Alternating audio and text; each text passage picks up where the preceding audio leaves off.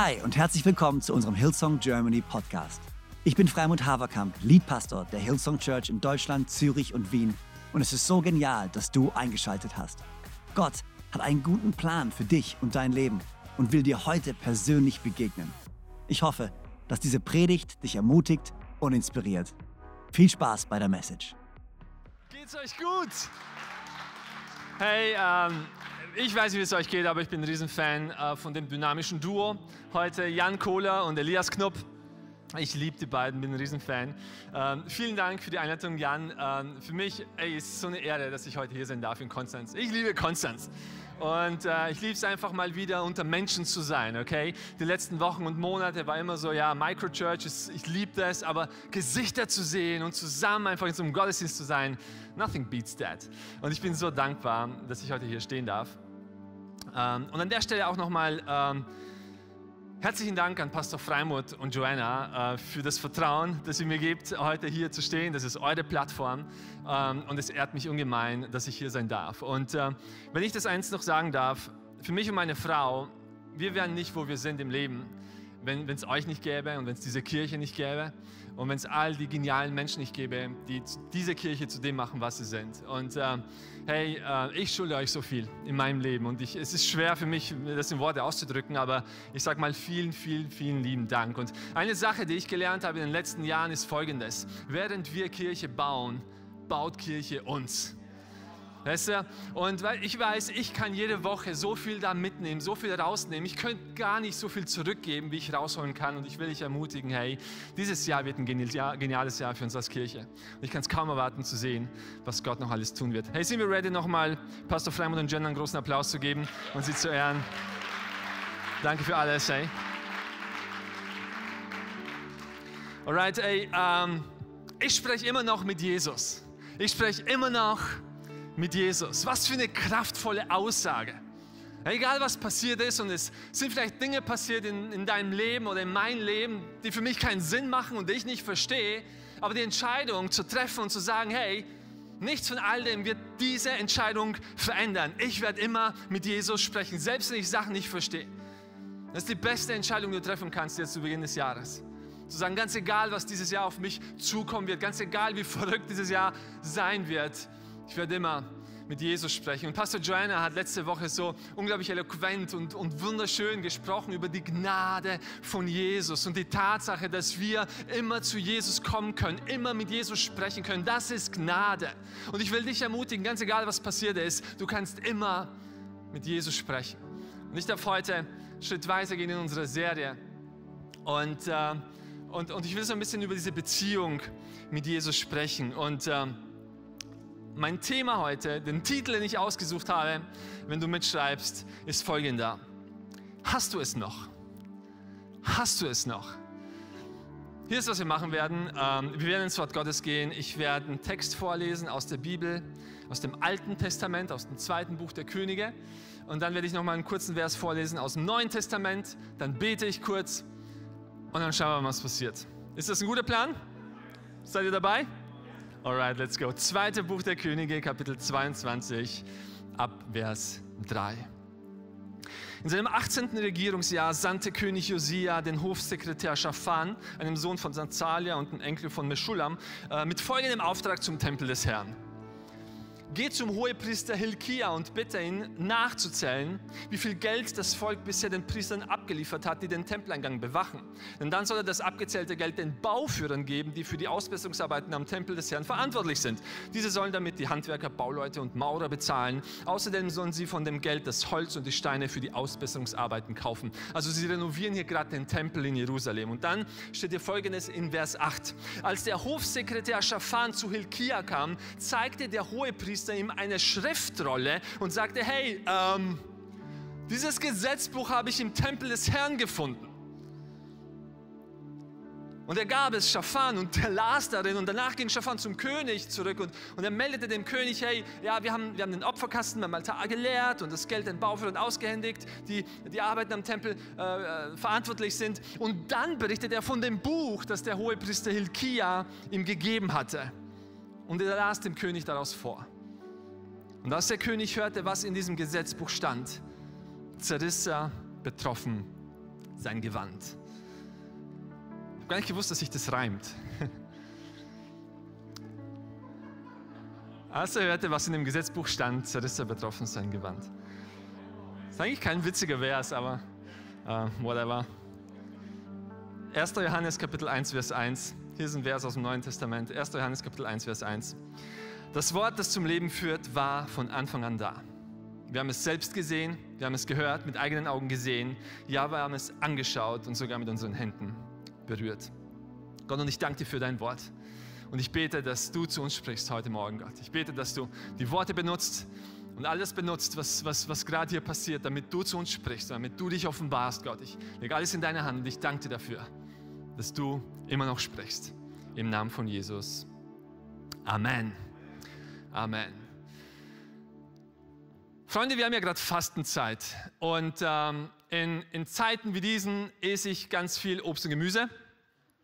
Und ich weiß nicht, wie es euch geht, aber ich liebe Äpfel und ich habe sogar einfach mal so einen Apfel mitgenommen. Okay? Äpfel sind gerade auf meinem täglichen Speiseplan und, und ich liebe Äpfel wahrscheinlich deswegen auch so sehr, weil sie mich irgendwie an meine Kindheit erinnern. Ähm, ich bin in Österreich aufgewachsen, in der Steiermark ähm, und da gibt es ganz viele Äpfel. Okay, und meine Eltern, ähm, die haben immer noch einen ganz großen Gemüsegarten und Obstgarten und da gibt es ganz viele Obstbäume, zum Beispiel Zwetschgen und Quitten und so weiter. Zwetschgen kennt ihr, oder? Und ganz viele Äpfel. Und äh, als Kind habe ich immer äh, Äpfel geliebt und ich habe Äpfel gegessen, deswegen mache ich es immer noch. Und hier ist das Interessante an Äpfeln. Du kannst heutzutage in jedem Rewe, in jedem Aldi das ganze Jahr über frische Äpfel kaufen aus der Region. Und die schmecken gut und die schmecken saftig und alles ist toll. Okay? Aber aus meiner Kindheit weiß ich, dass Äpfel nicht das ganze Jahr über geerntet werden. Okay? Äpfel werden im Oktober geerntet.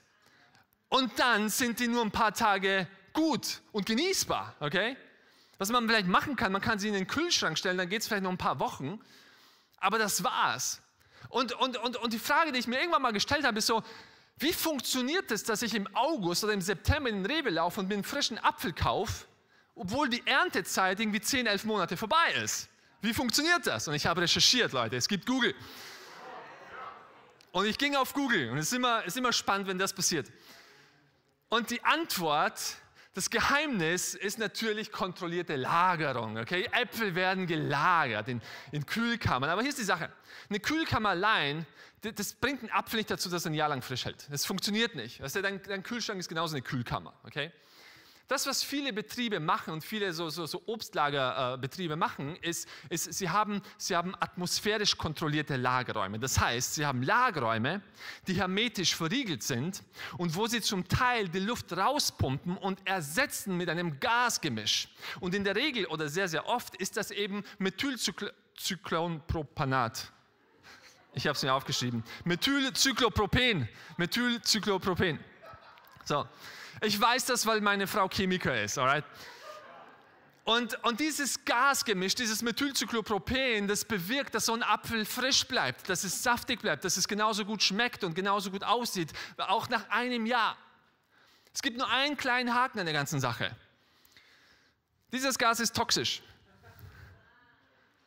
Und die Wahrheit ist, und da gibt es Studien drüber, je länger so ein Apfel in so einer Atmosphäre, in so einer toxischen Atmosphäre von Methylcyclopropen drin ist, gibt es mehr und mehr von den Nährstoffen und Vitaminen Antioxidantien ab.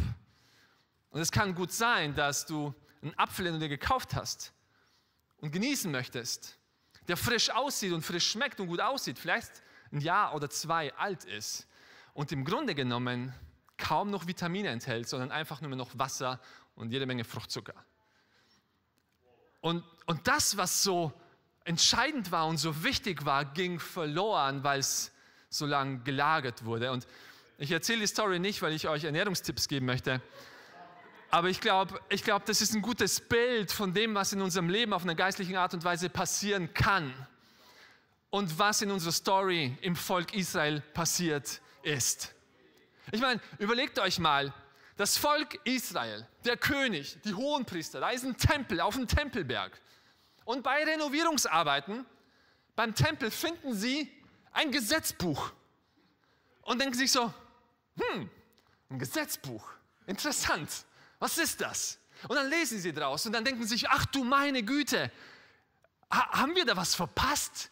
Kann es sein, dass da etwas verloren gegangen ist und wir haben noch nicht mal gemerkt, dass wir es verloren haben?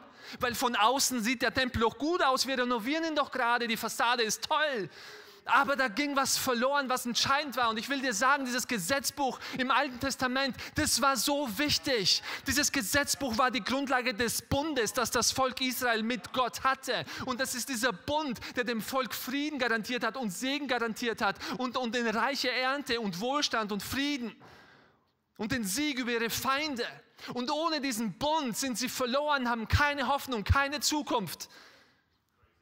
Wie kann es passieren, dass das wichtigste Dokument, das eine Nation hat, verloren geht und Menschen vergessen, dass es überhaupt verloren gegangen ist? Ich meine, stell dir mal vor, unsere Bundesregierung würde mal eine Bundespressekonferenz einberaumen und sagen so, äh, liebe Bürgerinnen und Bürger, wir müssen gestehen, äh, wir haben Bundesverfassung verloren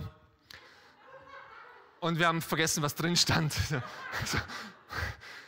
Und, und, wisst ihr, dieses Gesetzbuch war für die Nation so viel wichtiger als bloß eine Verfassung. Es war ihr Bund, ihr Vertrag mit Gott. Und er ging, und er ging verloren. Was war passiert? Nun, viele Sachen sind passiert. Die Tage, die guten Tage, wo Könige wie David und Salomo regiert haben, waren längst vorbei. Und es kamen auch schlechte Könige, Könige wie Ammon und Manasseh. Und das, was diese Könige gemacht haben, sie haben die Atmosphäre verändert. Sie haben Götzendienst eingeführt. Sie haben eine toxische Atmosphäre eingeführt. Und Stück für Stück hat man vergessen, dass da ein Bund existiert, eine Vereinbarung mit Gott. Sie haben vergessen, dass da es etwas gibt, was ihnen ihre Zukunft und ihr Segen garantiert. Und Generationen später haben sie es wiedergefunden und waren so, wow, stimmt, da war ja mal was. Und die Frage, die ich mir stelle und ich dir stellen möchte heute Morgen, ist, kann uns das passieren? Kann uns das als Christen passieren, dass wir, dass wir das verlieren, was eigentlich am wichtigsten ist und es nicht mal merken? Das ist das Wichtigste, das wir haben mit großem Abstand, ohne Zweifel, ist unsere Beziehung zu Jesus Christus. Unsere authentische und lebendige und echte und leidenschaftliche Beziehung zu Christus ist alles, was wir haben. Es ist erst die Beziehung zu Christus, die uns unsere Ewigkeit garantiert, die uns Segen garantieren. Weißt du, Christus ist nicht am Kreuz für uns gestorben, damit wir eine neue Religion haben, vielleicht neue Gesetze haben, die vielleicht nicht ganz so streng sind wie die alten. Jesus ist am Kreuz gestorben, damit wir lebendig sind und damit wir mit ihm eine neue Beziehung haben, eine neue Identität damit wir Söhne und Töchter von Gott sind. Aber kann es passieren, dass wir das verlieren und plötzlich nur mehr noch etwas übrig bleibt, was, was so aussieht und, und was zwar so schmeckt und was immer noch so, so lecker ist, aber das leer ist von all dem Guten, was drin war. Ich will Ihnen nicht sagen, dass Religion schlecht ist. Religion ist genial, aber Religion ist tot und eine echte Beziehung mit Jesus. Das ist der Kern. Das ist dein Gesetzbuch. Das ist das, was dir deine Zukunft garantiert. Wie kann es passieren, dass wir das verlieren? Und die Frage ist, haben wir es noch? Die, die, diese Nation ist eines Tages aufgewacht und hat, hat gemerkt, so, wow, wir haben es lang nicht mehr. Und es wurde wiedergefunden. Und die Frage, die ich mir stelle, ist so, haben wir es noch? Und, und, und wenn wir es haben, wie, wie können wir sicher gehen, dass wir es nicht verlieren, dass wir uns nicht verlieren, indem wie es aussieht? Weil, seien wir mal ganz ehrlich, wir als Christen, vor allem wenn wir schon länger mit Jesus unterwegs sind, wir wissen, wie Christsein geht.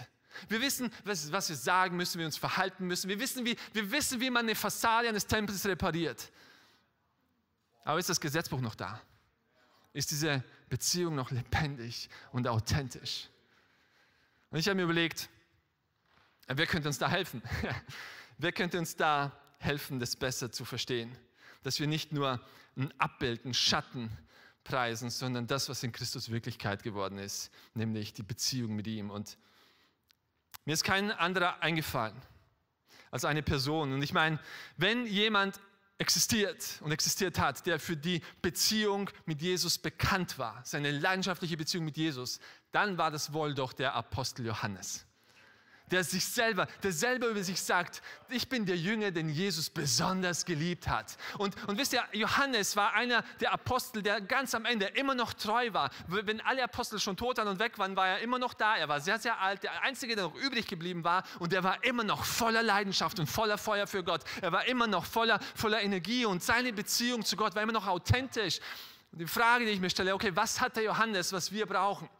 Was war sein Geheimnis? Und lass uns das entscheiden, heute zu tun. Ist das gut? Drei Sachen, die Johannes hier in dem Brief sagt. 1. Johannesbrief, Kapitel 1, Vers 1. Hier ist das, was er sagt. Das Wort, das zum Leben führt, war von Anfang an da. Wir haben es selbst gehört, wir haben es mit eigenen Augen gesehen und wir haben es erlebt. Drei Dinge, die du heute entscheiden kannst, um es nicht zu verlieren. Erstens, du kannst entscheiden, Jesus zu sehen. Du kannst entscheiden, Jesus zu zu sehen. Ich habe es geliebt, heute Morgen haben wir gesungen, wir schauen auf den Sohn und wir erkennen den Retter. Weißt du, wir haben oft das Gefühl, dass, dass das Sehen etwas Passives ist. Ja, wir sehen es, wenn es halt da ist. Aber weißt du, ich will dir sagen, sehr oft im Leben wirst du genau das sehen, wonach du Ausschau hältst wofür du deine Augen öffnest. Und du kannst heute die Entscheidung treffen zu sagen, hey, weißt du was, ich werde meine Augen öffnen für Jesus. Ich werde meine Augen öffnen für Gott, für das, was er tut, für sein Segen, für sein Wirken. Ich werde meine Augen nicht verschließen, sondern ich werde die Entscheidung treffen, nach Jesus zu schauen. Und wenn ich das tue, wenn ich den Retter erkennen, ich werde es sehen, wenn ich meine Augen öffne. Paulus beschreibt es in 2. Korinther Kapitel 3, Vers 18 auf eine unglaubliche Art und Weise. Hier sagt Paulus, von uns allen wurde der Schleier weggenommen, sodass wir die Herrlichkeit des Herrn wie in einem Spiegel sehen können. Von uns allen wurde der Schleier weggenommen. Mit anderen Worten, hey, jeder kann es sehen. Es ist, es ist sichtbar für alle. Jesus versteckt sich nicht. Er hat sich offenbart für jedermann, egal wo du bist, egal was du getan hast. Du kannst heute entscheiden, Jesus zu sehen. Es gibt keine Trennung, es gibt keinen Schleier. Er ist sichtbar wenn du deine Augen dafür öffnest, wenn du dich entscheidest, ihn zu sehen. Jeremia 29, Vers 13. Ich liebe diese Prophezeiung, die vor tausenden von Jahren ausgesprochen wurde. Wenn ihr mich sucht, werdet ihr mich finden. Ja, wenn ihr von ganzem Herzen nach mir fragt, will ich mich finden lassen. Ich verspreche euch, das verspreche ich euch, der Herr. Hey, ich will dich ermutigen, dieses Jahr 2021, nimm Gott beim Wort. Nimm ihn beim Wort und, und begib dich auf diese Reise und triff diese Entscheidung. Komm mal, ich werde dieses Jahr Jesus suchen. Ich werde meine Augen öffnen, um ihn zu sehen. Wenn du deine Beziehung mit Jesus lebendig halten willst, dann sieh Jesus, halt Ausschau nach ihm, sieh den Segen, den er in dein Leben gebracht hat, sieh all die Sachen, die er tut für dich, für deine Familie, für deine Church, für deine Umwelt. Öffne deine Augen und sieh. Ja, Wenn es eine Person gibt, die die mich so sehr inspiriert, was das betrifft, dann ist es Pastor Brian Houston. Nein, ich liebe so sehr. Ich meine, Pastor Brian hat eine unglaubliche Kirche gebaut, oder? Und wir dürfen Teil davon sein. Eine Kirche, die vor vielen Jahren gestartet ist in Australien und heute Millionen von Menschen erreicht und, und zu Hause ist in Hunderten von Städten. Und ich glaube, wenn es jemand gäbe, der jedes Recht hätte zu sagen, come on, Freunde, ich glaube, ich setze mich mal einfach zur Ruhe und, und, und ich lege mir einen Gemüsegarten an und, und ich genieße die Frucht meiner harten Arbeit, dann wäre das wohl Pastor Brian. Aber ich bin so inspiriert, dass, dass Pastor Brian 2018 mit 64 Jahren ein Buch schreibt, wo er deklariert, there is more. Und das, was ich gesehen habe, ich habe bloß an der Oberfläche gekratzt. Da gibt es mehr Schönheit, mehr Herrlichkeit, mehr von dem Segen, mehr von der Gnade, mehr von der Liebe. Ich gebe nicht auf. Da gibt es mehr zu entdecken von Gott. Das, was ich gesehen habe, ist nichts im Vergleich zu dem, was er mir noch zeigen will. Von daher, ich mache mich auf die Suche und ich bin hungrig. Und hier ist das, was Jesus sagt. Glückselig zu preisen sind die Hungrigen. Wieso? Weil sie werden gestillt werden. Wenn du hungrig nach Jesus bist, wirst du mehr von ihm sehen. Die Breite, die Tiefe, die Fülle, die Länge seiner Liebe und seine Gnade und seine Schönheit. Wenn du diese Beziehung am Leben halten willst, musst du diese Entscheidung treffen, Jesus zu sehen. Hilft das irgendjemandem? Sehr gut. Mein zweiter Punkt. Mein zweiter Punkt. Du kannst heute entscheiden, Jesus zu hören. Du kannst heute entscheiden, Jesus, Jesus zu hören. Johannes Kapitel 10, Vers 27, hier ist das, was Jesus sagt. Meine Schafe hören meine Stimme, ich kenne sie und sie folgen mir. Ich gebe ihnen das ewige Leben und sie werden niemals umkommen. Keiner kann sie aus meiner Hand reißen. Jesus spricht ja von Menschen, die niemals umkommen werden, die ein stabiles Fundament haben, die ihre Beziehung nicht verlieren werden, die es immer noch haben. Was sind das für Menschen? Es sind Menschen, die die Stimme von Jesus hören. Es sind diejenigen Leute, die hinhören. Und du kannst vielleicht sagen, wow, aber ich will auch Jesus hören. Und, und wie kann es sein, dass ich Jesus nicht höre? Ich meine, alles, was ich kriege, ist, ist, ist, ist, ist, ist Stille. Und ich will dir heute sagen, und ich bin so überzeugt davon, und die Bibel ist voll davon, wenn es still ist, dann nicht, weil Jesus nicht spricht. Er spricht und du kannst ihn hören. Aber wenn du vielleicht nicht fähig bist, ihn zu hören, dann, dann liegt es vielleicht an, an den Empfänger und nicht an den Absender. Und ich glaube, in unserer Generation, das größte Problem, das wir haben, ist, dass die Stimme von Jesus in unserem Leben konkurrieren muss mit ungefähr einer Million anderer Stimmen, die ziemlich laut sind. Und wir können Jesus gar nicht mehr hören von ganzem Lärm. Ich bin oft auf Baustellen und es ist sehr schwierig, auf einer Baustelle eine Konversation mit jemandem zu haben, wenn im Hintergrund ein Presslufthammer läuft oder ein Bagger. Und ich glaube, in unserem Leben, wir müssen einige Bagger und Pressluftheimer mal ausschalten, damit wir wieder Jesus hören können, damit wir seine Stimme hören können.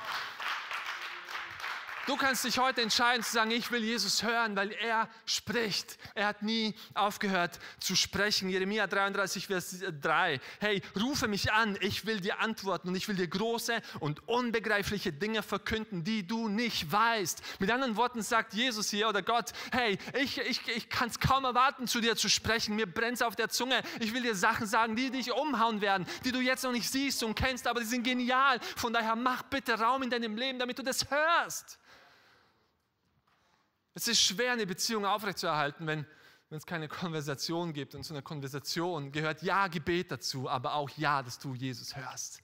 Und ich will dich ermutigen. Nein, es gibt keine bessere Zeit, diese Entscheidung zu treffen, auf Jesus zu hören, als diese Fastenzeit, wo wir Raum machen, wo wir, wo wir ein paar Ablenkungen abschaffen und abdrehen und sagen, komm on Gott, wir wollen mehr von dir sehen, wir, mehr, wir wollen mehr von dir hören, wir wollen uns ausstrecken nach dir, wir sind hungrig nach dir und wir werden gestillt im Namen von Jesus. Und hier ist mein dritter und letzter Gedanke. Johannes sagt, hey, alles, was ich euch weitergeben möchte, ist nicht, ist nicht irgendetwas, was ich gelernt habe aus einer Theorie heraus, sondern es ist alles, was ich, ist alles, was ich gesehen habe, was ich gehört habe und was ich erlebt habe. Du kannst heute entscheiden, mit Jesus zu gehen. Du kannst heute entscheiden, mit Jesus, mit Jesus zu gehen. Ich ich liebe diese Geschichte von J.R.R. Tolkien, der kleine Hobbit.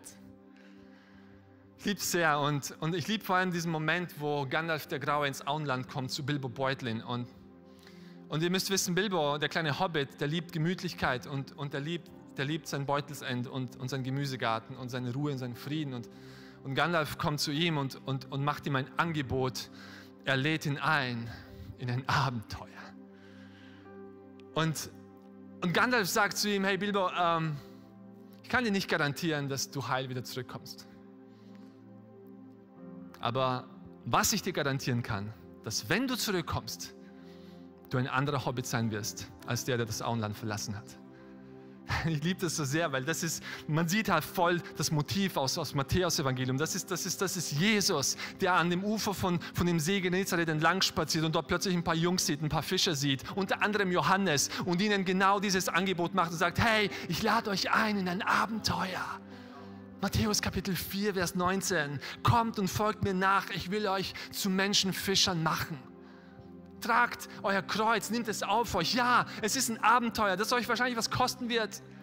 Und ich kann euch nicht garantieren, dass ihr da heil wieder rauskommt, aber was ich euch garantieren kann, dass dieses Abenteuer alles verändert, äh, euer Verständnis verändert über wer ihr seid, wer Gott ist, was euer Platz ist in seiner Welt. Ihr werdet als andere Menschen zurückkehren. Ich lade euch ein in ein Abenteuer. Weißt du, hier ist die Sache. Wenn du dann nicht mitgehst, du kannst von Jesus hören. Aber von, wenn du von Jesus hörst und wenn du die Stories von Jesus hörst, wie er gewirkt hat im Leben von anderen, dann wird es deinen Glauben und deine Überzeugung nur so weit bauen.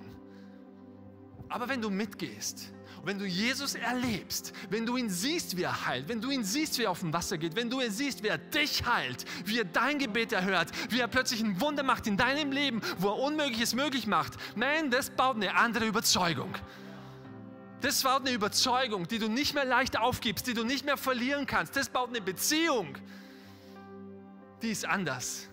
Da gibt es diese wunderbare Story im, Matthäus, im, im Johannesevangelium von diesem Blinden, Johannes Kapitel 9. Und Jesus heilt diesen Blinden und er ist glücklich darüber. Und dann kommen Pharisäer zu diesem Blinden und wollen, wollen, ihm, wollen ihm klar machen, hey, dieser Jesus, das ist eigentlich ein Scharlatan und ist eigentlich ein Gotteslästerer und ist ein Lügner und ein Sünder und vertraue ihm ja nicht. Und, und der Blinde, der Geheilte, war so, ich habe keine Ahnung. Ich kann euch keine Antwort geben. Er konnte, ihnen, er konnte nicht super Argumente geben und irgendwie das Alte Testament zitieren und ihnen die Argumente geben, warum, warum es doch Sinn macht, an Jesus zu glauben und, und warum, warum, warum doch wahrscheinlich Jesus der Messias und der Sohn Gottes ist. Das ist nicht, was er machen konnte, dieser Blinde. Aber hier ist, was er gesagt hat in Johannes Kapitel 9, Vers 25. Ob er ein Sünder ist, das weiß ich nicht. Aber eins weiß ich. Ich war blind und jetzt kann ich sehen. Und das ist etwas, was mir keiner nehmen kann. Das, ist, das hat etwa eine Überzeugung in meinem Leben gebracht, dass mir niemand stehlen kann. Weil ich habe es gesehen, ich habe es gespürt, ich habe es gehört mit eigenen Augen, mit eigenen Ohren, mit, mit, mit meinem eigenen Leben.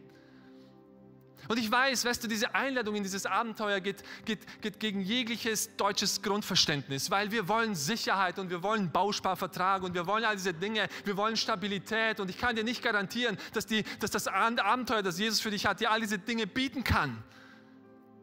Aber was ich dir garantieren kann, ist, dass du Bestimmung findest und dass du eine neue Offenbarung bekommst, von wer Jesus ist. Und dann wirst du es nicht verlieren. Du wirst diese Beziehung zu ihm nicht verlieren. Wieso? Weil du ihn siehst, weil du ihn hörst und weil du mit ihm gehst. Im Namen von Jesus. Hilft das irgendjemandem?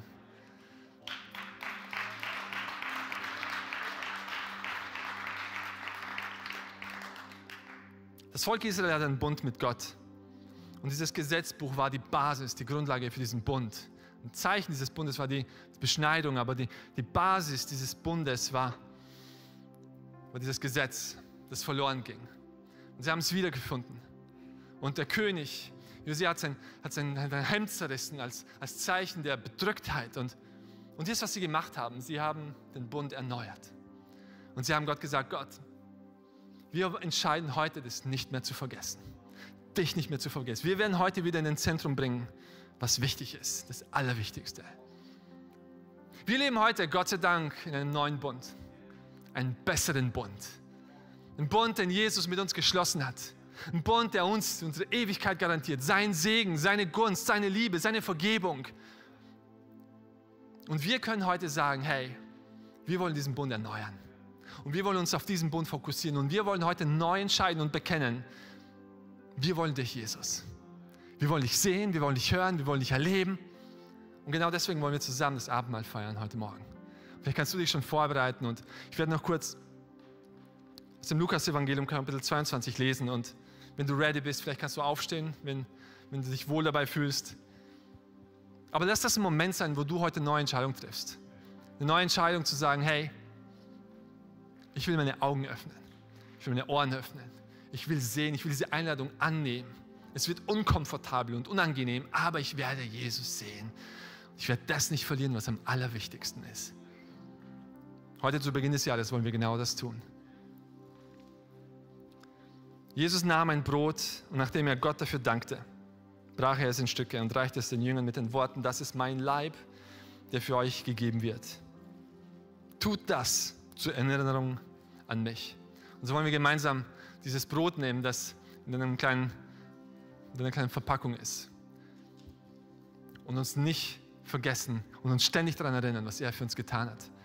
Gott, ich danke dir so sehr für dein Leib, das gebrochen wurde für uns. Dein Leib wurde gebrochen, damit wir ganz gemacht werden können. Gott, ich danke dir für deine Gnade und für deine Liebe.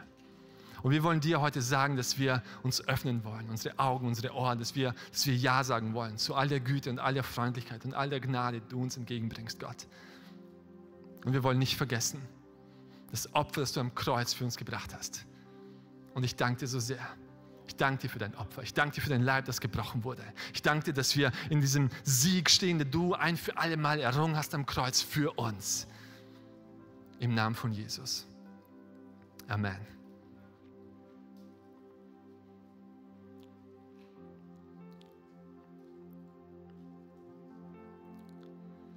Und nach dem Essen nahm er einen weiteren Becher mit Wein und sagte, Dieser Wein ist das Zeichen des neuen Bundes. Ein Bund, der mit dem Blut besiegelt wird, das ich für euch vergieße. Und genauso wollen wir diesen Traubensaft auch nehmen und zusammen diesen Bund beschließen. Und Gott einfach unsere Treue neu bekennen und sagen, Gott, wir gehören zu dir. Und wir werden dich nicht vergessen. Gott, ich danke dir so sehr für dein Blut, das vergossen wurde. Für dein Blut, das uns reinwäscht. Von all der Schuld, von all den falschen Entscheidungen, von all dem, was passiert ist und uns eine neue Tür öffnet in eine neue Beziehung zu dir, die uns eine neue Tür öffnet in eine neue Bestimmung, Gott, die uns neu zeigt, wer wir sind in dir. Ich danke dir, Gott, dass wir neues Leben haben. Das Alte ist vergangen, etwas Neues ist gekommen. Ich danke dir für dein Blut. Und ich danke dir, dass wir Gemeinschaft haben dürfen mit dir durch das, was du am Kreuz für uns getan hast. Wir danken dir im Namen von Jesus. Und alle sagen gemeinsam. Amen. Amen. Herr, du kannst gerne noch kurz stehen bleiben. Bevor ich abschließe heute Morgen, will ich noch zu einer Gruppe von Menschen sprechen. Vielleicht bist du, vielleicht bist du heute Morgen hier und, und du denkst dir so, wow, ja, okay, ähm, ich kann einen Bund erst erneuern, wenn ich einen Bund abschließe und, und ich habe das noch nie. Ich habe mein Leben noch nie Jesus gegeben. Ich, Vielleicht habe ich das gemacht. Vielleicht, vielleicht hast du dein Leben Jesus gegeben, aber Sachen sind passiert. Vielleicht die gleichen Sachen, die dem Volk passiert sind. Das vergessen. Es ist untergegangen, die wichtigste Sache der Welt. Also die gute Nachricht, die ich für dich habe, ist, du kannst heute eine Entscheidung treffen und sagen, come on, ich nehme es neu an für mich. Ich entscheide mich neu, Jesus anzunehmen für mich.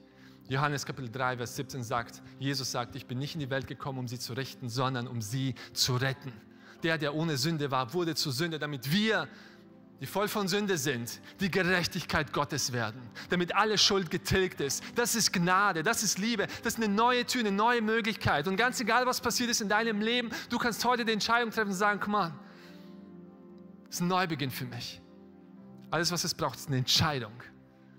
Weißt du, dieser Bund, den Jesus uns anbietet, der neue Bund, der ist ziemlich unfair. Aber unfair zu unserem Vorteil weil er ist mehr wie so ein, wie so ein Schenkungsvertrag.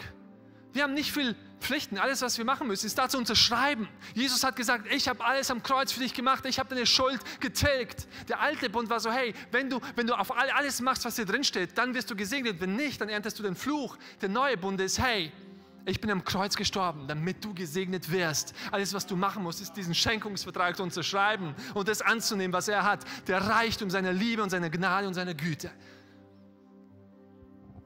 Und ich will dir heute die Möglichkeit geben, wo auch immer du bist. Meine unsere Microchurches, egal in welcher Stadt, vielleicht bist du auch zu Hause im Wohnzimmer. Ich will dir heute die Möglichkeit geben zu sagen, hey, ich nehme diese Güte an und diese Gnade an und ich entscheide mich neu, Jesus zu folgen, in sein Abenteuer reinzugehen, auf ihn zu hören, ihn zu sehen. Und wenn du das bist, ganz egal wo du bist, ich will dich heute einladen, einfach als Zeichen deine Antwort einfach ganz kurz die Hand zu heben, wo auch immer du bist. Ich sehe dich nicht wahrscheinlich, aber Gott sieht dich. Und lass einfach das ein Akt sein, wo du wie so ein Meilenstein in den Boden rammst und sagst, heute ist der Tag, wo ich eine Entscheidung treffe, Jesus zu folgen. Wenn du das bist, heb jetzt die Hand. Ich zähle auf drei, eins, zwei, drei. Das ist dein Moment jetzt. Come on. Absolut genial. Absolut genial. Hey, so gut. Das ist die beste Entscheidung überhaupt. Hier ist, was wir machen werden. Ich will für dich beten und ich will gemeinsam mit dir beten und ein Gebet, das du heute sprechen kannst. Und, und das sind die Worte, die ich vorsage, du kannst sie nachbeten, aber ich, ich will dich einladen, mach zu deinem Gebet. Mach zu, mach zu dem Schrei deines Herzens. Und geh auf diese Reise, die dein Leben für immer verändern wird. Und Church, wir beten alle zusammen, okay? Ist das gut? Gott, danke, dass du am Kreuz für mich gestorben bist. Danke, dass ich durch dich ein neues Leben haben darf so nehme ich heute dieses neue Leben an. Bitte vergib mir meine Schuld und erneuere mein Leben. Ich folge dir ab heute bis zum Ende meiner Tage. Im Namen von Jesus. Und alle sagen gemeinsam Amen. Church, können wir diesen genialen Leuten einen großen Applaus geben? Come on. So genial, dass du dabei warst. Ich hoffe, du gehst gestärkt und voller Glauben in deine Woche. Wenn dir dieser Podcast gefällt, dann abonniere doch diesen Kanal, um keine Message zu verpassen und schau auch mal auf unserer Webseite hillsong.de vorbei. Dort findest du alle Infos zu unseren Gottesdiensten und so viel mehr.